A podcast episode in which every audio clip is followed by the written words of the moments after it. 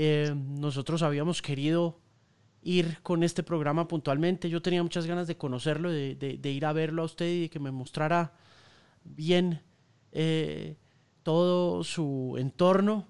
Pero pues mire pues lo que pasó y, no, y nos tocó encerrarnos a todos. sí, así es. Pero bueno, ahí vamos. ¿Dónde queda, dónde? queda la ¿Ah? casa? ¿Dónde queda la casa? ¿En qué parte queda la casa? Eh, estoy en una vereda llamada Guanábanas del municipio de Pore, en Casanare. Ok.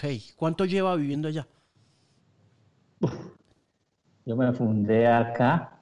Yo hice un rancho acá en el 73. Ah. Construí todo esto. Pues no, no es muy grande, pero, pero vivo feliz aquí en mi, mi llano. Eh, los campesinos gringos dicen que un hombre no es un hombre hasta que no tiene su propio rancho. Eh, y, pues Tienen toda la razón. Y más si lo hace uno con sus propias manos. Cuénteme esa historia. Yo sí quiero que me cuente cómo hace uno una casa, cómo escoge el lugar, cómo la compra, cómo, cómo funciona eso. Bueno, yo tuve la oportunidad de que por ahí en el 70, en los años que te cuento, 72, 73, esto era baldío todavía. Estas sabanas que nosotros llamamos los llaneros sabanas rápidas, que no tenían dueño, eran baldíos y no había cercas. Aquí se andaba por travesía y, y la gente paraba un rancho y decía yo soy dueño de aquí hasta allá y encontraba con el vecino y el vecino decía bueno entonces el lindero mío es esta matica este caño, tal, y todo era como así, como muy comunitario y como muy bacano. Y me fundé, escogí el sitio acá, se llamaba Mata Redonda, paré un rancho de palma, y el, cuando lo paré me, me quedó como bonito, medio torcido, pero me quedó bonito, y entonces lo puse vida tranquila. Y aquí va a ser mi vida, y aquí fue, y aquí es. ¿Estaba casado en esa época? ¿Te, tenía... No, soltero completamente soltero, pero, pero algo que, que, le enseñan a uno acá en el llano es que lo que usted me cuenta de los, de los farmer gringos, que uno, que uno debe tener su rancho, debe tener su casa. Entonces en ese tiempo era fundarse y, y ya cuando está uno volantón de más de 18 años, pues ya no es que lo vieran muy bien ahí dentro de la casa comiendo, entonces ahora sí, ya hagas, hagas cuento aparte, ¿no? Así, así es como, como es la historia en esta tierra. ¿Cómo era esa, ¿cómo era esa época? En lo, cómo, ¿Cómo eran los 70 en los llanos? Eh, no, así como te cuento, era baldido, completamente no existía la cerca de alambre, existía la cerca de alambre únicamente para potreros y el resto todo era todo era por travesía, por caminos, eh, por donde usted podía andar a caballo, por donde quisiera, no iba a encontrar una cerca que lo trancara todo era completamente libre. Luego ya vino, vino la titulación del INCORA y al titular la gente empezó a acercar, ya vino gente que no era necesariamente llanera y compró tierras y empezó a acercar y ya se popularizó la, la cerca. Mm. Y se acercó el llano. Antes no era, yo conocí el llano que no era cercado, absolutamente libre. ¿Qué impacto ha tenido eso en la vida de los llaneros? Bueno, el, el, el, el impacto es sobre todo del, de la travesía, ¿no? De que ya no se puede andar como andábamos nosotros a caballo, porque yo a veces me iba a visitar un tío que tenía en Puerto Rondón a tres días de a caballo acá, y me iba tres días a caballo y andaba por donde yo quisiera sin que me parara ningún alambre. Eso ha cambiado y entonces ya vinieron las carreteras y eso ha cambiado un poco la libertad de acción, digamos, del, del llanero, del, sobre todo porque nosotros todavía nuestro principal medio de transporte y de trabajo es el caballo. La travesía. Señor. Perdón. No, no, tranquilo. no, le iba a preguntar por la travesía a caballo, porque es que una travesía a caballo ah, de tres días tiene que, como cualquier otra cosa, ¿no? Como tocar un instrumento, o como hacer un programa de radio o alguna vaina, pero yo pues pensaría que el entrenamiento para hacer una travesía de ese nivel o, los pasos para hacer una travesía deben ser bien interesantes. ¿Cómo se hace una travesía o cómo hacía usted una travesía a caballo a, tres días? ¿Cuándo, cuándo, paraba? Era, ¿Cómo era? Era bastante fácil. Era bastante fácil porque así era la forma de vida. Así se criaba uno, así se crió uno y simplemente ensillaba el caballo, pegaba la maletera o capotera. En la capotera va enrollado el chinchorro, el mosquitero, la cobija y la muda de ropa o la ropa interior o lo que lleve uno. Lo pega en el anca del caballo, en el anca del caballo también va el pollero, por si acaso que lleva el bastimento o avío, como lo llaman ustedes, que se compone de, fritos, de carne frita, de gofios, de muchas cosas, y se va uno y donde le hambre, pues para y toma agua. en ese tiempo las, las, aguas eran muy, muy cristalinas porque no había llegado la gran, la gran cuestión agraria de siembras de, de, altas proporciones, era pan coger, entonces podía tomar agua en cualquier cañito, en cualquier parte había ya y si estaba uno, le daban ganas de, carne, pues en el camino se podía matar un venado, matar un cachicamo, coger un marrano cerrero, que había mucho marrano por ahí, y, seguía uno trochando y montaba tipo, por lo general, tipo cuatro y media, cinco de la mañana, y hasta llegar a una posada que ya estaba más o menos conocidas, y llegaba uno tipo cinco de la tarde, como, como ocho o diez horitas de trote. Ese siempre, y, y qué trote, ¿no? Sí, pero y eso es cerquita, porque aquí se hacían travesías, yo alcancé a hacer travesías a, a, Yopal, y pero aquí se hacían travesías con ganado desde Arauca, Villavicencio, travesías que duraban 45, 60 días llevando ganado. Qué cosa tan impresionante. La transhumancia, la transhumancia. Creo que todavía se hace por el Bichada, todavía se hace y por, por las sabanas debajo del Meta todavía se ría ganado 8, 10 días, 15 días. Por aquí donde yo vivo estoy un poco más cerquita al cerro y ya ha llegado, digamos, más el desarrollo y se maneja ese transporte del ganado en camiones y tal. Hay subastas, hay otra, otra cosa, pero por, más adentro sí todavía se, se, hace eso, porque es que todavía existen actos de, de, magnitud de 20, 30 mil cabezas de ganado, donde duran 50 hombres trabajando 35, 40 días el ganado. Y ahí trabaja uno y ahí se acostumbra y realmente no hay entrenamiento, el entrenamiento se lo dan a uno desde que nace, desde pequeño se lo van, se lo van inculcando y, y, a, y, al agua pesa. Mm. Es duro, pero se va al agua pesa uno ahí. 30 mil, 40 mil cabezas de ganado, eso es mucho ganado. Mi, papá, mi, papá siempre soñó con, mi papá siempre soñó con tener dos cabezas de ganado, usted me habla de 30 mil. Sí, sí, claro. Hay actos todavía de esa magnitud aquí en el Casanar y creo que en Venezuela, en Casanar, en Arauca, en, el, en Bichá y creo que en Venezuela, en las partes de Apure, en los grandes también hay actos de esa magnitud. E incluso además, no sé, pero yo conozco aquí en Casanare, conozco actos de 20, 30 mil, 40 mil cabezas de ganado hoy en día. Mm. ¿Y eso es de dueños privados? ¿Eso es gente con mucha plata o, cómo es esa historia? Sí, son dueños privados, son, por lo general son son actos que vienen por tradición, ¿no? por herencia. Son actos que, como antes, así como yo te contaba que había tierras baldías, entonces la gente se juntaba y llevaba ganado, iba cogiendo tierra y tierra y tierra y tierra y tierra y tierra y, era que no había nadie. Realmente a nadie la quitaron, sino simplemente estaba solo, completamente solo y se hicieron esas grandes extensiones que me imagino que ya después cuando llegó el Incorra y todo eso se, se las fueron dando y entiendo que hay tierras todavía que tienen que vienen con una tradición de, de la época de la conquista y traen carta real, traen papeles desde esa época y son gente por tradición que son lo que llamamos nosotros aquí los llaneros los blancos, ¿no? Al rico se le llama aquí blanco. Entonces los blancos, los blancos, que tienen esa tradición, pero, pero que tienen la tradición llanera y, y son actos inmensamente, pero hay actos que no voy a nombrar ni los dueños ni los actos, por respeto, pero sí hay, hay actos de, 40, 50 mil hectáreas, 60 mil hectáreas. que es muchísima tierra. Eso es muchísima tierra para una sola persona, ¿no? sí, pero, pero fíjate que esos datos son necesarios para mantener la tradición llanera. ¿Por qué? Porque en esos, datos es que se forma el llanero, en esos datos es que se forma uno.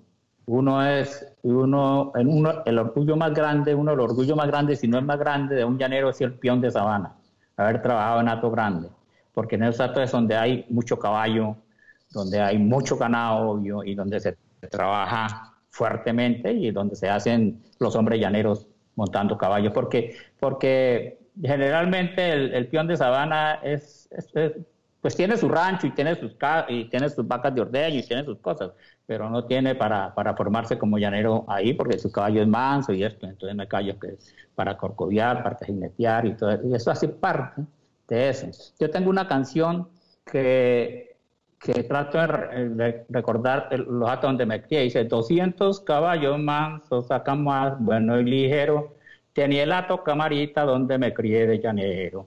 Tenía unas sabanas amplias, caños, laguna garcero, majada de palo a pique, manca de encierro y tranquero, toro grande mañocera, ganado en los ambederos, y así iba yo relatando lo que era el lato donde me pie, que fui peón de sabana, mi papá era caporal, mi mamá trabajaba en los trabajos de llano en la cocina, y me crié y ese es un orgullo que tengo haber podido ser peón de sabana. ¿El caballo em, es más manso que bravo o es según, como, es según cómo se trate. Mm. Pero de todas maneras, el caballo criollo, el caballo, porque es un caballo prácticamente salvaje, ¿no? Es, es duro, pero se, y se maneja con rudeza, pero se vuelven muy mansos y somos muy buenos compañeros. El compañero de uno, el, el pana, el amigo. El, el, caballo, cuando uno encuentra el caballo en, en, en, la, en la llanura, eh, ¿cómo, ¿cómo lo acerca a uno? Porque a mí me tocó, yo tuve una cercanía con los caballos muy pelado, muy niño. Cuando, cuando yo vivía por allá en los Estados Unidos, en el sur de la Florida, yo vivía en un rancho de caballistas. Eh, eh, y, estos señores eh, criaban paso fino, criaban paso fino allá en el sur de la Florida. vi, varios, vi varios de esos entrenadores dándoles fuete, pero venteado. Porque pues les toca como entrenarlos para caminar, ¿no? Para caminar elegante y todo ese rollo. Entonces es una forma, digamos que el relacionamiento que yo vi de, del hombre con, con, su caballo tenía como dos eh, eh, vías, había dos caminos. Estaba el camino del, del, del criador del caballo con un caballo al que quería mucho, con el que se sentía como muy, muy cercano por naturaleza como del corazón. Y estaba el, trabajo, el oficio de coger y darle su riago al hombre, al caballo. Todo el día uno lo veía que le daba y le daba vueltas y le daba vueltas hasta que ya era como que se sentía el momentico de, de, montar al, caballo para ver si se dejaba si se dejaba jinetear o si se dejaba montar pues como tal. Eh, ¿En qué se diferencia del caballo de llanura? Pues hasta ahora me entero que la gente de Paso Vino le pega a los caballos. Uf, pues a mí me tocó un entrenador que... No sabía eso. Bueno, no, yo no, yo no, yo no lo siento, mucho. lo siento mucho, porque nosotros pegarle, pegarle a un caballo no le pegamos. El caballo se jinetea y se castiga de pronto cuando va corcoviando, el jinete le, le pega, pero le, pega para que corcovie más porque es como un, como un reto que hay ahí. Pero coger un caballo a palo no. Ah, no, no, pero no. he visto castellano, ah, o sea, Surriago y tal. No ah, ok. No, sí, no lo, he visto. lo que lo que lo que yo sí vi fue eh, que el entrenamiento era rudo, no no no creo que haya llegado a maltratar al animal, pero ah, pero pero sí pues de todas maneras uno de niño y criado en una ciudad eh, claro. ver ver el entrenamiento puede llegar a ser medio chocante porque pues de todas maneras hay un forcejeo ahí, ¿no? Hay hay hay como una lucha de poder. Sí, claro. Es muy diferente también el caballo de paso fino, el caballo de paso fino entiendo que lo entrenan para competencia, ¿no? Para cabalgata y para lucirlo, mientras que el caballo llanero se entrena para trabajo, únicamente para que sirva para el trabajo, que ponga bueno para colear, para enlazar y que le sirva a uno porque es su herramienta, no, no, no debería llamarlo herramienta porque es un animal muy bello, pero diga, pero como para que me entiendan, es la herramienta de trabajo de los llaneros, el caballo. Entonces, como tal, también lo quiere uno y lo cuida, le hace canciones, le canta, es su panita. A veces se castiga, sí, a veces se castiga, pero procura, procura que eso no ocurra, sino cuando ya, ya toca. Y hay un momento en que de todas maneras ese que se salta y que dice que hay que contar hasta 10, pero a veces uno cuenta hasta 20 y no se le va la piedra. Entonces, no son esos momenticos, esos momenticos así, pero de todas maneras, un abrazo para los caballistas. De paso vino, los respeto mucho, los quiero mucho a todos los que tienen caballos. Vea, Cholo, le quería preguntar, ¿cuántos caballos ha tenido usted en la vida? Eh, tenido, he montado bastante caballo, he montado bastante caballo desde que estaba muy, yo creo que empecé a montar desde los, me imagino que desde los dos, tres años, he montado bastante caballo, pero, hay caballos que lo han marcado a uno.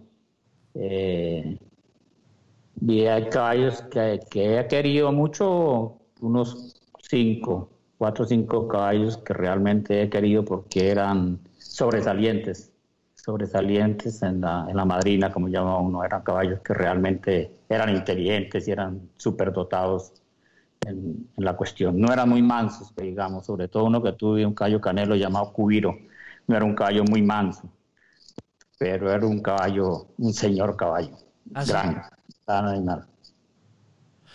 Eh, es curioso que diga que esos caballos los que ha querido más eh, no, no sean los más mansos, ¿no? pasa, No, porque digamos que en la época, por ejemplo, que yo tuve a Cubiro y tuve a Desengaño, tuve a Gallardía, era la época en que también estaba yo joven, me rendía un pedazo en el lomo de un caballo, no era tan pendejo para la cuestión. Entonces también era ese reto de tener caballos de fuerza, caballos de, de caballos caballos que no vale la pena porque lo tildan a uno de machista, pero, pero sí aquí hay una cosa que se dice, ese caballo es para hombres. Cuando un caballo tiene fuerza, tiene, hay caballos para hombres realmente, para gente que sepa manejarlo. Y en ese tiempo, pues yo era joven. Ahorita ya uno de viejo que le, tocan el mamancito y ahí silbadito, apenitas. Le tocan el más mansito entonces. Sí, claro, claro. Ya uno de viejo, ya, los huesos no son tan duros. Porque uno tiene, uno de todas maneras en esta vida, los que montan a caballo saben que, el que monta se cae. Y hay golpes muy duros, golpes muy, muy duros de fracturas y golpes que le dejan a uno. Yo tuve un golpe a los 18, 19 años, poco más duro, muy duro y ¿Cómo se cayó? ¿Cómo se cayó? Coleando en la sabana. Me atravesó un toro y un caballo y el caballo le pegó al, toro y caí yo adelante y me pasó el caballo y el toro por encima y estuve bastante fractura y tuve hospitalizado y tuve en, estado de coma y, la vaina fue, fue jodida. Pero estaba apoyo y la, pues la idea era recuperarse para volver uno al cuento. Pues madre, está vivo para contar esa historia porque se ve que fue una caída brutal. Sí, fue dura. Bastante dura. Y se Esas caídas que cuando va uno para el suelo le sale la boca sangre, decimos acá en el llano. Sabe uno que va a dar duro.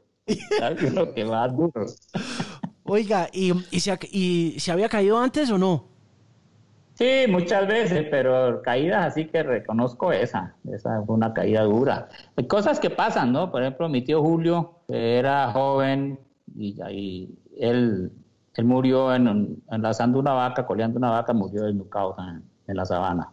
Y esas cosas ocurren muchas veces, no muy frecuente, pero ocurren, porque es un trabajo rudo, un trabajo rudo, rudo esta palabra. Es, es, físico, ¿no? Sí, sí, sí, sí, sí, porque no hay ninguna protección, ni que ponga el casco, ni que la rodillera, ni que esto, ni lo otro, porque en ese tiempo de dos atos uno, y todavía uno monta en estribo de palo y monta descalzo y con pantalón corto, franela, con tuco que llamo franela, sombrero viejo, porque baja lo que va, no tiene mucho perendengue de ponerse, el, de ponerse bonito, ¿no? Lo que vas a trabajar, es duro. Mire, hablemos de Jinetes del Paraíso. Cuénteme un poquito esta historia, esta nueva aventura de, narrar este documental y esta serie. Bueno, de narrarla, me han cogido de narrador y yo no creo que haya sido narrador de nada, realmente. Esta es una historia bastante simpática. Eh, conocí a Talía, conocí a la doctora Francisca Reyes, antropóloga, y ella hizo una tesis sobre el llano muy bonita, estudió en la Universidad de los Andes y me pasó una parte de esto, o, me pasó la tesis, la, tuve la oportunidad de leerla, muy bonita, y ella se interesó siempre en el llano, tiene una raíz llanera. Y, creo que por amistad también con Talía, Osorio, que también es antropóloga, fueron allí y empezaron a filmar exactamente casi que exactamente calcado lo que yo le estoy contando. Eso es lo que me gusta de, Jinetes de Paraíso. Y eso es lo que me gusta cuando supe el proyecto, Italia me dijo, yo quiero hacerte unas preguntas y de pronto las saco en la película. Y todo fue así porque no hubo un guion, ni, ni haga usted esto, ni haga usted esto, ni párese aquí para verse menos viejo, ni ponga este sombrero que le queda más bonito, y nada. Solamente los dos hablando y un camarógrafo, solamente un camarógrafo que nos seguía. Y estuvo aquí en la finca por ahí unos tres, cuatro días, y ahí nació todo este cuento. Pero te cuento una cosa, hermano. Una de las, de las cosas bonitas, cuando yo vi Neta el Paraíso, es que Talía dejó hablar al llano. Ahí no hay, sí, obvio, hay la mano de un director de fotografía y muchas cosas, pero ahí habló el llano, dejó hablar a la tierra. Y eso es lo, me, lo que me parece más bonito de Jinete del Paraíso, porque el llano mismo mostrándose y diciéndose, diciéndole a la gente, yo soy así, véanme que yo soy así. ¿Cuánto dura el, es el documental? ¿Cuánto dura la película? Yo no sé, no sé, creo que una hora, una hora y diez. Sí, pero, pero sí duraron como 12 años filmándola, porque duraron tiempo filmando eso. Creo que Talía incluso aprendió a andar descalza, a montar a caballo y vivió allá en, los atos donde filmaron los atos de Santana y San Pablo por los lados del Crown, atos grandes, pesados. Y mucho llano ahí. O sea que ellos llegan a usted después de que ya tienen todo ese trabajo hecho o, y, y le muestran ya Realmente no me mostraron mucho. Realmente no me mostraron mucho, pero yo sabía que lo que estaban haciendo y conocía los atos. Había pasado por ahí a caballo y después ahí conocía los atos y conocía a algunos de los trabajadores de esos atos y sé que son gente muy, sabía que gente muy llanera y que ellos no, no se iban a dejar embolatar así muy poco si no le mostraban realmente lo que ellos eran. Eso, de eso estaba consciente yo. Y después ya de conocer a Talía y hablar con ella, me di cuenta que, que ella se estaba dejando que fuera la gente, e incluso, incluso que algunos trabajadores criollos, llaneros, manejaran las cámaras para ellos mismos filmar lo que estaban haciendo. Entonces, hay las cosas muy especiales ahí. Yo creo que es la película donde se, realmente se, muestra el llano, el llano que todavía existe, el llano bravío, el llano de caballo, toro y soga. Es esa del Paraíso. Pero son las telenovelas donde lo quieren pintar a uno de machito y con el revólver estilo así Far West y todo el cuento. ¿Sabes cómo es la mano? No me quiero meter en ese paseo, mejor dicho. sí, sí, sí, sí.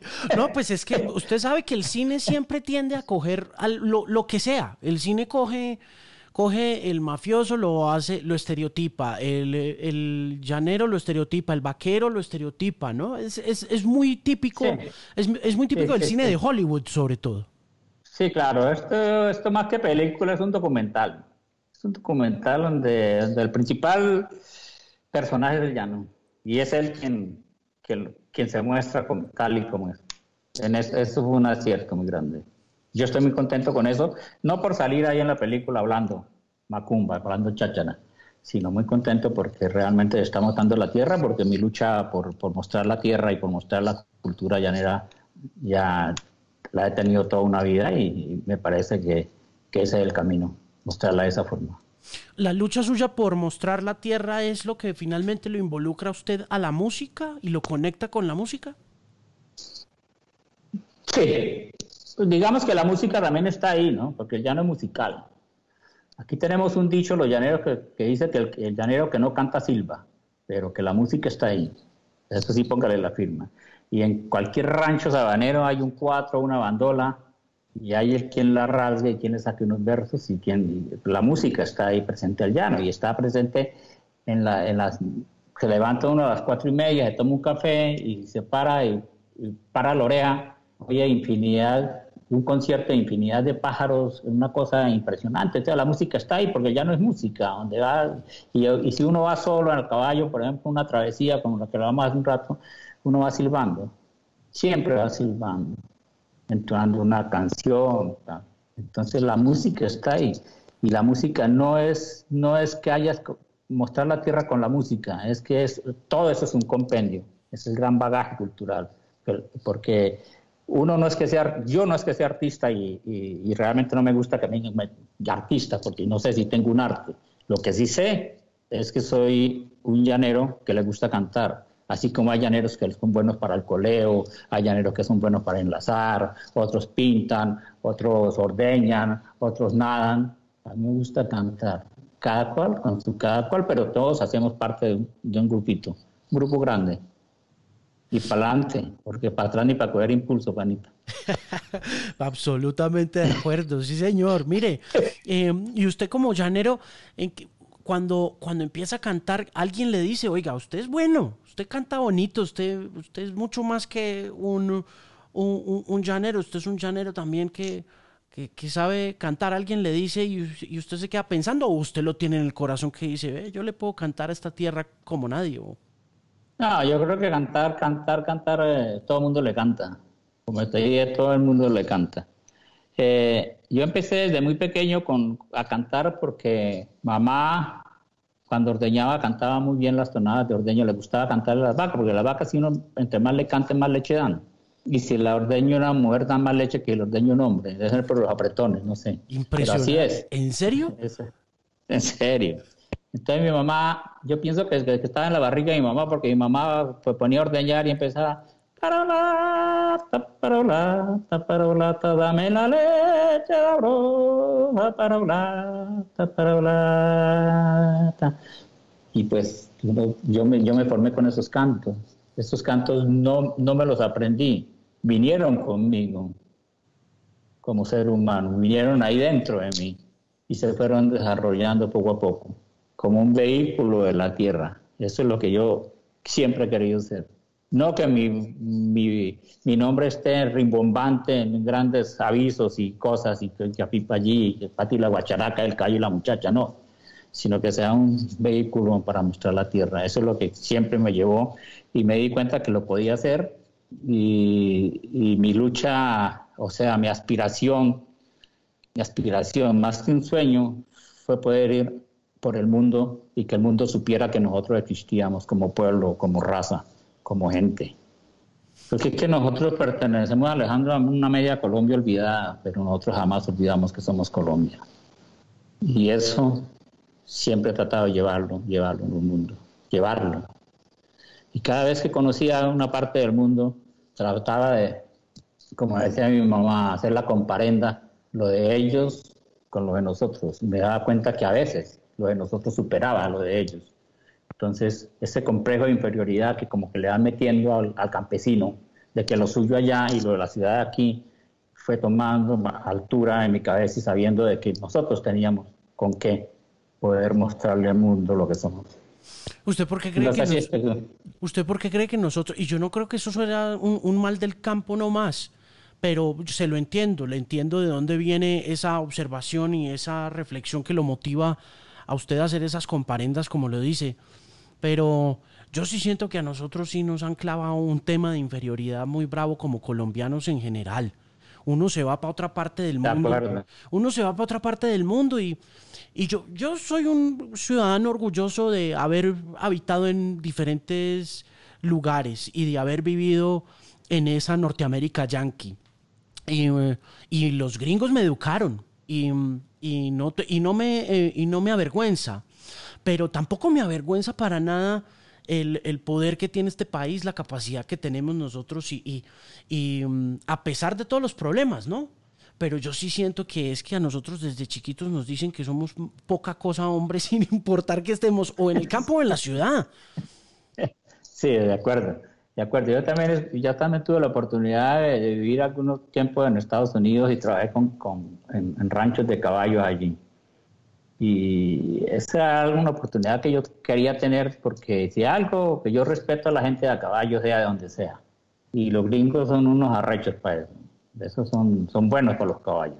Pues, tienen su raza y tienen su cuenta. ¿Dónde estuvo usted con, en, en Estados Unidos con los caballos? Yo estuve yo estuve trabajando, pero no con caballo, se pensaría que con caballo de cowboy, pero no, estuve, estuve con caballos de alta escuela por, por Princeton, por New Jersey, con un señor alemán, trabajé ahí en Princeton Riding Center y aprendí mucho y, y aprendí que lo que nosotros hacían los caballos era muy parecido a lo que ellos hacían. Él estaba en, en, en campeonatos un día, pero la base realmente era igual. Y dije que va, aquí lo que tengo que poner cuidado y tratar de hacer las cosas mejor que lo que lo estamos haciendo, y, pero como vamos, vamos bien. Entonces esos complejos de inferioridad de que hablamos se vencían muy fácilmente. Pues, pues estos carajos son iguales a nosotros, lo que son es más grandotes y monos, pero igual son, son igual sienten igual, lloran, les da piedra, es, igual. Les ganan los caballos, los tumban. Estos son iguales, estos no son Superman. Voy a prender la luz porque creo que me está viendo oscurito. Espérate un minuto. Hágale, hágale, sí que ya lo estoy viendo muy oscuro, sí, sí. Óigame, em, bueno, sí, cuénteme entonces, Princeton, ¿cómo llegó allá y por qué? Eh, yo llegué allá porque enamorado de mi mujer. Mi mujer estaba debía viajar allá, estaba haciendo un PhD en economía en la Universidad de Princeton y, yo viajé con ella. Y pues en ese tiempo pues no había ni internet, ni teléfono celular, ni nada, pero, pero existían las famosas páginas amarillas, hermano. No sabía hablar inglés, pero sabía que caballo se decía horse. Y cogí las páginas amarillas y, y horse. Aquí hay un número, para allá me voy. Y para allá me fui y la pasé, realmente la pasé bacano, gente bacana, sí, gente bien. Oye, y, la señora hizo y la señora hizo PhD en qué? En economía, en, en economía, ya trabajó en la Universidad de los Andes un poco de tiempo, profesora allá. Ah. Para que vea, académica, pila. Sí, pero ya negra, criolla, San Martinera. Ya que anda conmigo en el fondo viviendo, ya pensionada, aquí vivimos. Pero no, pues imagínense, deben, deben haber pasado muy bueno ustedes dos, ¿no? Sí, ella es demógrafa, ella es demografía, PhD en demografía. Y no, sí, bien. Ya este año vamos a cumplir 40 años, Juanita, de casado. Yo no sé quién te ha aguantado más, si ella o yo, pero son 40 años. Siempre, siempre es un tiempito. Eso es toda la vida. claro, pero bien. Ya hoy en día no se ven matrimonios así tan largos, ¿no? Aunque yo, aunque yo voy, yo le voy siguiendo los pasos. Yo voy para los 20 años de casado. Ah, no. Para que vea. Ya después de los 20 no se puede, no se puede abrir. Eso sí le cuento. ojalá que no, pues porque imagínese esa tristeza uno uno, ah, claro. uno divorciándose ah, después de viejo, ¿no? Ah, muy bien, pero acá en el acá en el llano sí es muy muy dado los matrimonios de por vida, o sea, casi comúnmente es muy raro que, uno vea por ahí que hay gente que se abrió muy raro, el resto está ahí, aguantan, aguantan. Oiga, ¿usted se ganó el primer Grammy en 2008? Y el primero y el único que me queda. Solamente, ah, yo pensé que usted se había grabado, yo, yo pensé que usted se había ganado dos Grammys, pensé que se había ganado uno por aquí mismito y el otro por caballo. No, por aquí mismito no me gané nada, por caballo sí me gané el Grammy. Afortunadamente, pues el primer Grammy se le dio a, un cantante llanero y en mí recayó la responsabilidad de seguir con esa lucha. ¿Qué recuerda de esa noche? Mm, Recuerdo que estábamos cogidos de la mano con mi compadre Walter Silva, que estaba nominado también, criollito, de aquí mismo de Pore. Claro. Y en mí cayó la cuestión y pues subí, no sabía qué decir, me dejaron el micrófono para que dijera, hablé algunas cosas, pero por último dije, no, pues este Grammy se lo dedico a los caballos, los caballos del llano que viven, que están corriendo en nuestro llano porque la canción que el Grammy llama Caballo tengo que ofrecérselo a ellos. Eh, una anécdota que pasó fue, pues, me tomaron la foto con el Grammy en mano y, y me tomaron la foto con la con las el backup obvio del, de los Grammys y tal. Y luego iba a pasar a la, a la sala de prensa y, llegó una señora a decirme, a quitarme el Grammy devuelve el Grammy. Y le dije, no, yo me lo acabé de ganar, yo se lo voy a devolver. No, está loca. Pensé yo, ¿no? Claro, mucha decencia. Dijo, es que me lo tiene que devolver. Le dije, claro que no se lo va a devolver, porque entonces pues yo me lo acabo de ganar. Usted me lo entrega y me lo quita. ¿Cómo el cuento? tiene que explicarme bien eso. Que no, que es que necesitamos el Grammy. Y pues el Grammy mío. Yo no se lo voy a dar. Y lo aparté, lo amuñuñé y aquí me, pues, yo no sé qué va a pasar, pero yo este Grammy no me lo dejo quitar ni por el carajo viejo. Y entonces se me acercó un señor que después me dijeron que era el director, no sé si sería el doctor Amaroa, el director de Laras, y me explicó que era que ellos, como era como era secreto, o nadie sabía quién se lo ganaba, entonces los Grammys tenían que ser marcados y tal, y que únicamente tenían cinco o seis para entregárselo a la gente que iba ganando y luego se lo quitaban y ese mismo Grammy lo entregaban a otro a otro. Bueno, yo entregué mi Grammy y empecé a hacer cola para la rueda de prensa. Iba pasando gente, pasando gente. Y en la cabeza era, ahora yo qué le voy a decir a mis panitas criollos en Casanares ¿qué les voy a mostrar si no voy a llevar Grammy? Eso no me van a creer que yo me gané nada. Y así fue. ¿Dónde está el Grammy? No, que no me lo que no se ganó un carajo para Y esa es una, una, anécdota que tuve de Grammy y es, y es una parte un poco motristonga por recibirlo después uno por, por DHL, ¿no? En una cajita, ¿no? Y pues bajar a recepción en el edificio y recoger un Grammy y abrirlo y verlo ya, ya no es lo mismo, ¿no? Pierde un poquito la emoción, pero bueno, ahí está, ahí está. Ahí está y pues un, un, recuerdo un recuerdo bonito y se gana un Grammy y ya. Y la cuestión pasa y, bueno. ¿Usted, ¿Usted pensó que sí? ¿Alguna vez pensó que se iba a ganar el, Grammy? No, hombre, ¿cómo te ocurre? ¿Cómo te ocurre? Yo creo que ningún llanero, perdón, ningún llanero imaginaba ganar el Grammy porque es que uno uno oía que los Grammys eran para, los, para, para los famosos, para los Shakiros, para los Juanes, para los Vives, para la finita, y veía uno en televisión que los Grammys. Y, después uno dice, miércoles yo me gané un Grammy, pana, con esa gente, y esos carajos como dioses. Eso, ni lo saludan a uno. A veces, ¿no? El compadre Carlos. Pero otros dos Shakiros y Juanes ni lo saludan a uno. Entonces, bueno, pero ahí estamos. Y después ya vino mi compadre Reinaldo Armas, ganó otro, y Pablo Cruzado ganó otro el año pasado. Y leyeron a maestro Simón Díaz, fallecido, que en paz descanse, un Grammy también, y leyeron al maestro Torrealba, que ya son como cinco Grammys. La música llanera ya se ha abierto bastante el camino, y mi lucha, la lucha mía acá en Colombia, en Venezuela, pues es muchísimo más grande el bagaje de, músicos llaneros y gente muy buena. Este año creo que estuvo nominado también un grupo muy bueno llanero llamado C4 Trío, de, esos los cuatro que es muy bueno. Jorge Glenn también, gente muy, muy, muy capaz en la música llanera. La música llanera va para adelante.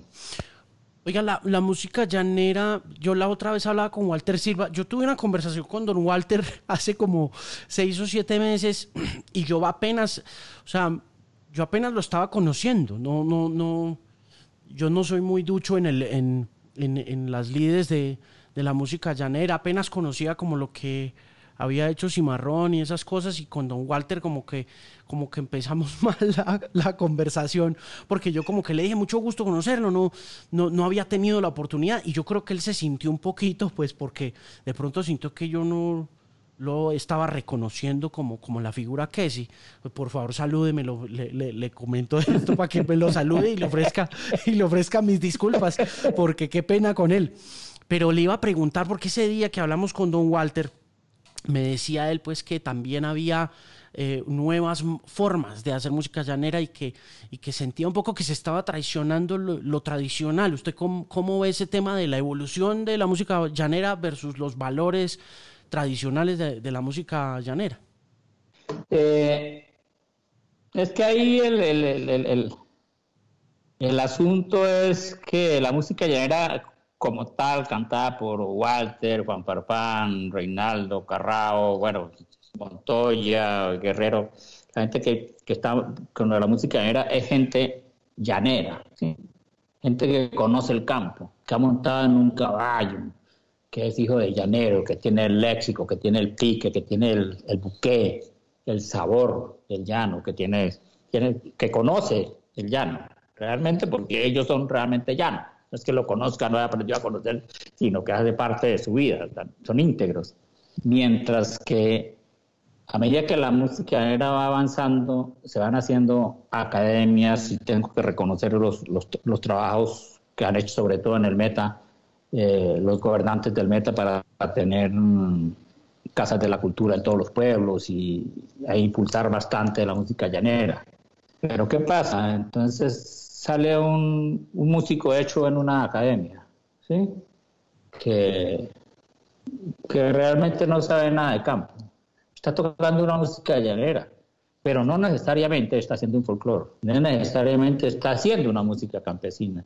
Entonces, para mí, con el respeto de Walter de todos aquellos, se está haciendo la, la música que nosotros hacemos, digamos que es campesina, aunque no es pura tampoco, pero tiene mucho de campesino, y la música llanera urbana. Pues está utilizando una lírica en la canción llanera, que no, una lírica que no es llanera, tocada en 3x4 o 6x8, lo que sea, como música llanera con instrumentos llaneros, pero no necesariamente es una música que el criollo, patalfero de a caballo, le guste y la sienta como, como debe.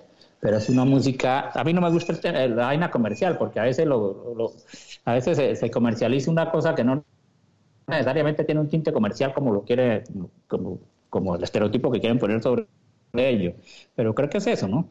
Porque Bogotá debe tener, no, conozco mucho, pero sí debe tener por lo menos unas 8 o 10 academias de música llanera Bogotá y, hay arpistas como Hildo Aguirre, el hijo de Hildo Aguirre, creo que la hija, eh, arpistas supremamente buenos tocando arpa, pero son bogotanos y ellos sienten como bogotanos. Eso, eso, pueden tocar otra música, pero sienten como bogotanos. Entonces su música así como, pues seguramente por eso se refería a Walter, espero que sea por eso y no que por otra cosa, que, que no sé, que, como que no tiene el buque, el buque es el, criollismo.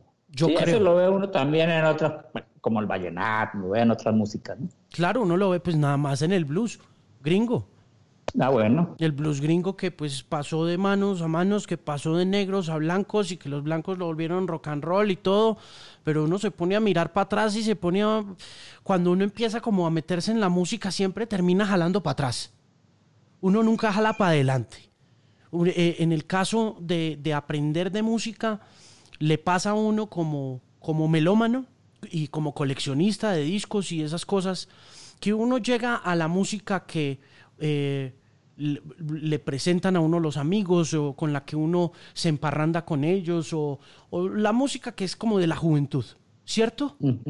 Sí. La música que le toca a uno de joven, con la que uno se enamora, eh, pero ya en la medida... Es la que queda en el alma. es la que queda en el alma. De acuerdo. Y ya de ahí en adelante, cuando usted empieza a, a caminar la vida hacia la adultez, y le dicen a usted, esa canción que a usted le gusta, ah, canciones de 1900 54. Vaya, busque la que esa canción la hizo una señora tal. O ese que lo hizo un tipo que vivía en una plantación de algodón en 1939. Y empieza uno a echar es como mucho más para atrás y a encontrar ese tipo de cosas, como la pureza, lo que dice usted también, ¿no? Exactamente, exactamente, ahí es, ese es el cuento.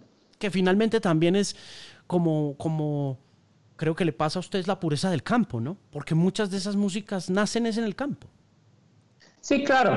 Yo una de las cosas que, que, eh, eh, me gusta escuchar mucha, mucha música de campo, cuando le abrí los ojos al mundo, escuchar música, música de campo eh, latinoamericana, ¿no? Alguna música que tiene mucha muy buena raíz, con, alguna con tinte político que se utilizó muchísimo en el Cono Sur que a mí no me gusta la, canción con tinte político porque yo creo que yo soy un vocero de, la cultura llanera, pero no un pampletero. Y, ahí, pero sin embargo, escuchar uno a, a Tahualpa Yupanqui, por ejemplo, Es, sentir, pues, sentir tierra, sentir pueblo, a Cafrune, a, Violeta, Parra en algunas canciones. Eh, escuchar, escuchar a esa gente, escuchar en Brasil a Chico Huarque, escuchar gente de la trova cubana también y el de la música, o sea, que esa música, que es música de tierra, realmente. Y eso eso me dio a mí algo cuando empecé a divulgar la música llanera, mal o bien divulgada, como sea, muchos errores seguramente, es a no perder, no cortar el cordón umbilical con la tierra. Me propuse eso. El llano siempre va a estar ahí, pegado, esté donde esté. Y me propuse que estuviera donde estuviera cantando, iba a cantar con la misma firmeza o con el mismo energía y sentimiento que estuviera cantando en un baile sabanero o en un festival de joropo en Arauca o en Yupar o en Mapure o no, pues, con la misma fuerza. Alguna vez me preguntó, me han preguntado, pero una vez me preguntó una periodista, me dijo, usted, eh, nosotros, a mí me gusta la música era, pero yo no le entiendo muchas veces lo que usted dice. Y yo le dije, ¿tú hablas inglés bien? Y me dijo, no, no, no hablo inglés, le dije, pero seguramente te gusta Michael Jackson y John Lennon. Son divinos, le dije, exacto, esa es la música. La música no necesita necesariamente el léxico, no necesita necesariamente aprenderse, porque se puede decir corazón puede tener muchos sinónimos, pero donde se diga, se siente como corazón. Y en el, idioma que se sienta, y la forma de decirlo. Y yo ahí sí creo en el gran adagio que no sé quién se lo inventó, pero el del puta ese man que dijo que la, que la música era el lenguaje universal. Y eso me di cuenta en esa entrevista que realmente el idioma y el léxico el llanero no, eh, perdón, el léxico llanero no tenía que sacarlo de mis canciones, porque realmente no tenía por qué sacarlo si podía expresarlo. Y me daba más fuerza para expresar mi música que con otro léxico, por decir, por no decir cualquier palabra. de llanera, me suena mejor decirla que, buscarle un sinónimo en, la RAE, no sé. Sí, claro. ejemplo, mucho más natural, ¿no? Sí, claro mucho más original, mucho más auténtico y pues y mucho más honesto también. Mire, me conmueve que me hable de Atahualpa Yupanqui porque esa fue la primera cosa que yo vi de niño en un concierto. Yo el, la, primera cosa, mi mamá, la primera cosa la que me llevaron a mí a ver música fue a ver a don Atahualpa Yupanqui en el Teatro Fundadores de Manizales. Yo tenía por ahí ocho añitos, nueve añitos. Y luego de eso, y luego de eso vi a Facundo Cabral, que eh, me acuerdo mucho que me acuerdo mucho que en esa época habló mucho en ese recital de Jorge Cafrune. Entonces me conmueve mucho que, me, que, me, que me dé esos dos referentes y que me los distancie también del activismo político y de la actitud panfletaria que también puede llegar a confundirse, porque es que hoy en día uno ve mucho panfletero musical, ¿no? Uno ve mucha gente montada en el cuento de que es que la música habla un eh, lenguaje político, que la música es política, y a mí me gusta que usted me distancie esos dos fenómenos. Sí, estamos de acuerdo, estamos muy de acuerdo con eso. eso es lo que yo pienso de, la música y, y, pues mucha gente a veces me... Y por las redes que las utilizo bastante, que me... A veces hasta lo insultan a uno porque no es pamfletero, porque no dice una cosa, porque dice otra, porque lo quieren coger ahí como de, de caballito de batalla y no la pija, sino es cada cual, cada mundo cada cabeza de un mundo, cada cual piensa de una forma y me gusta la paz, como un puta, ¿a quién no le gusta? Vivir en paz. Total. ¿Y nunca le ha gustado la política? No, no. Pues vivo en un país, mm, se vive en un país mm, democrático, hermano. Y si viviendo en un país democrático tiene que haber política en cualquier parte. De eso estoy plenamente seguro. Ya que viviera uno en un país totalitarista y con, con, un dictador, pues no podría pensarse en política, pero estoy en un país democrático. Y aquí vivo y, puedo pensar, pero, pero como política, política, pero ese es mi problema. El voto es privado, ese es mi problema. Yo sabré por quién voto y, en quién pienso bien o quién pienso mal. Yo no tengo por qué decirle a todo el mundo lo que hago. Esa es una posición muy respetable y muy, muy admirable también, porque yo vuelvo y le digo, yo siento a veces que, que los músicos como que sienten, yo no sé si es más como por darse bomba, como por darse un poquito de, de, como Yo creo que es, Puede ser. es más por eso, porque yo sí siento que a veces el espectro político no tiene que ser explícito de un artista. Un artista es un artista y, y, en el caso suyo, pues usted ya lo ha dicho también, usted es un llanero que es músico. Creo que sus papeles están bastante bien establecidos, ¿no? Y que no hay necesidad de andar gritando el voto a los cuatro vientos. Estoy, digamos que es una opinión muy personal, pero estoy muy de acuerdo con ella. Sí, así, así vamos. Oiga, ¿dejó de grabar? ¿Dejó de grabar discos usted? Mm, no, el año pasado saqué un disco donde cantautor, que siempre quise hacer un disco en que todas mis canciones fueran, fueran mis canciones realmente que compuesto, porque siempre compongo, siempre grabo de otros y grabé cantautor con Bordón Libre, que siempre me ha acompañado y, y le metimos ahí un poco de, viaje musical, dejé que los muchachos son virtuosos todos y dejé que hicieran sus cosas y me grabé una canción ahí con, con el piano de, de Kiki Purizaga, de mi compadre peruano que es pianista grandísimo y mi compadre Chabuco. Eh, haciendo cositas. Se pueden hacer cosas, se pueden hacer cosas y, y, no necesariamente la canción es folclore, obvio, ¿no? Pero se pueden hacer cosas porque hay que hacer cosas porque la música es eso. La música es hacer cosas. O sea, ¿le gusta explorar? Sí, sí, sí, claro, me gusta explorar porque además me gusta, como te dije hace un momento, me gusta la, música del mundo. Eh, aprendí en mi estadía en Estados Unidos, aprendí a escuchar el jazz, me encanta el jazz, aprendí a escuchar el country, me gusta el blues y, y abrirle, y ahorita con el internet, hermano, se le abre uno, se le abre la, el espectro musical demasiado grande, escucha uno música de todo el mundo y, claro que hay que explorar, claro, hay que, hay que hacer cositas por ahí de vez en cuando, que, que, que no necesariamente que suenen a joropo puro. Pero, pero eh, yo, yo tengo, yo admiro mucho, y hay un cuento, una anécdota, yo admiro mucho a Camarón de la Isla, no sé si tenga referencia de él. Sí, señor, claro. De Camarón, de Cante Hondo. Eh, ese man ese man sí man cantaba, pues, porque ya falleció. Y, leyendo una biografía de, Camarón, hay una anécdota más o menos, ¿no? que él mandó a hacer unos arreglos de, una canción, una o dos canciones de él, de flamenco, cante hondo. Mandó a hacer unos arreglos y había una batería, y había un saxo, y unas cositas por ahí y se la mandó al maestro Paco de Lucía, quien era su guitarrista y con quien iba a grabar. Y Paco de Lucía lo llamó, le dijo, compadre, esto no suena flamenco. Y Camarón le dijo, deje que yo lo cante, que sonará flamenco. Y eso se me quedó aquí. Está bien bonito. Entonces me gusta, me gusta dejar que los músicos exploren porque de esta manera son virtuosos, estudiaron para eso, se hicieron para eso, son músicos, la música no puede ser estática nunca, el folclore no puede estar así, porque simplemente no existiría.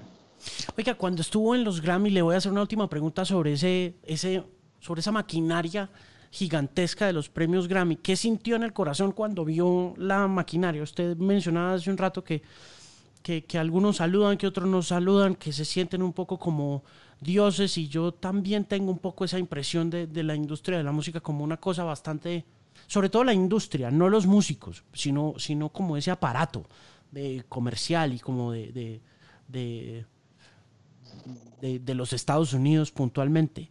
Em, ¿qué, ¿qué, sintió en el corazón cuando, cuando conoció esa industria de frente que le entregó ese Grammy? Primero que todo sentí sentí la fuerza, la mano del gringo, ¿no? Abrir, a, abrir, abrirte los Grammys y hacer un Grammy chiquito latino, ¿no? Ahí está el gringo pintado. Usted vaya a su Grammy y hagan su cosita, ¿no? Pero el manejo de la industria musical mete mucho la mano ahí, entiendo.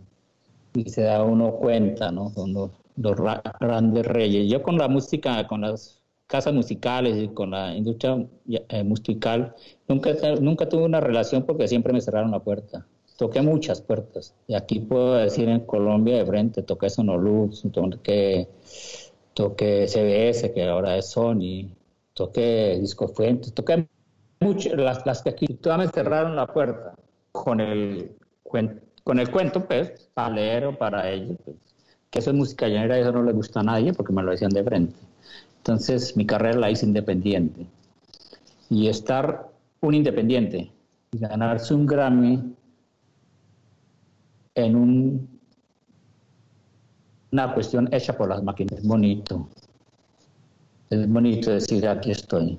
Es orgullo decir aquí estoy. Con la música despreciada, pero aquí estoy. Es, es orgulloso. Siente, una, siente uno esa, esa cosita rica, como que dice, ah, la que no querían. Como que, ay, ay, ay. Aquí Muy bueno, muy bueno. ¿Tú me entiendes? Sí, claro, eso es, eso es, sacarse una espinita, pero bien sacada, hijo de madre. Sí, claro, sí. y pues, pues, ver a la música era allí, pues muy, muy bacano, muy chévere, saber que, que pudimos llegar allí con mi compadre Walter, que después fue nominado al el año posterior. Ya tiene dos nominaciones, que es prácticamente un Grammy. Y, y poder llegar allí con el joropo, eh, con liqui con sombrero, y que la gente era estos manes quienes son, son muy llaneros, pana. ¿Y dónde queda el llano? En tal parte. Eso es, eso es rico, eso es bien, se siente uno bien. Mire, se nos agota el tiempo y es una lástima no haber tenido el comienzo de la conversación, porque ese comienzo sí que estuvo bueno, mire.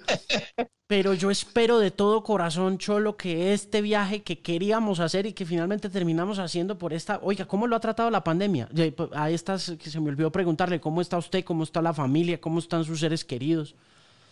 Bueno, eh, a mí bien porque debo decirlo, ¿no? Yo, yo vivo acá en en el campo y pues aquí realmente no se siente, ¿no? Aquí está uno casi que lo que lo que produce lo que come y tal, y entonces anda en una vida orgánica y bien. Pues como todos el bolsillo aporreado porque porque la vaina musical no fue eso no eso fue, no fue de a poquito, eso fue se cancela todo. De una. Pum.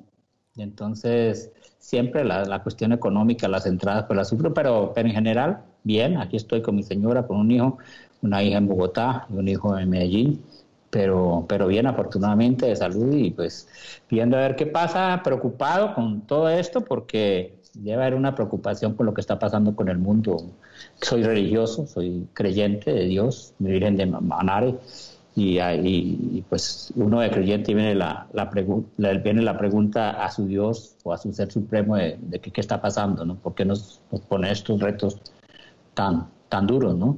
Además que creo que sé que existieron otras pandemias, pero no con redes sociales. la pandemia con redes sociales está muy brava. Porque todos saben de todo. Todos saben de todo. Porque no hay una sola persona en las redes sociales que no sepa saben más que todo. Entonces, sí, todo, el, mundo es sabio hoy en día, ¿no? En redes sociales. Claro. Sí, claro. Todo el mundo. Ponga usted cualquier cosita y está equivocado. Le salen 10 a decirle usted está equivocado. Entonces, la pandemia con redes sociales, o sea, si dentro del próximo siglo que no vamos a estar y si dicen que es una pandemia por siglo y si viene otra pandemia, entonces era como pedirle a Dios que, nos quite, que quite la pandemia o quite las redes sociales, una de las dos, pero, pero que... Sí, que nos saque, que nos saque de uno de los dos caminos, porque... Sí, sí, sí, sí, sí. Muy complicado. No sabe cuál pandemia me habrá... Muy complicada. Oiga, eh, me debo y con mi compañera Tatiana Forero una visita a conocerlo. Eh, le agradezco mucho tomarse el tiempo para hablar con este desconocido que lo aprecia, que lo admira y lo respeta profundamente. Le deseo mucha suerte. ¿Tenía muchos planes eh, de concierto? ¿Tenía mucho, mucho toque planeado o qué? Sí, eh, toque planeado y más ahorita después de junio que empiezan, empezaban pues las, las ferias y fiestas de todos los pueblos. O sea, había trabajo, pero bueno, eso no pensamos. Yo seguramente Dios sabe cómo hace las cosas y volveremos. Y si no volvemos, pues se hizo, se hizo bastante en, esta vida, en, esta lucha, se hizo bastante. Y si volvemos, pues volvemos y, y por aquí se le espera con los brazos abiertos, con un llano amplio. Esta es su casa, hermano, cuando gusten. Muchas gracias, Cholo. Es un gusto. Espero que podamos cumplir esa promesa en algún momento caerle por allá para que me muestre la belleza de sus llanos y felicitaciones por la participación en Jinetes del Paraíso. Todo el mundo cordialmente invitado a ver la película de... 19, 19 de junio, Cinemax Replay, creo que se llama, virtual. chimba, ¿no? sí. Yo lo Valderrama, mi Dios me lo bendiga, me lo proteja y muchos saludos. Gracias, hermano. Dios me lo bendiga. Un abrazo. Fíjense, saludos. Hasta luego.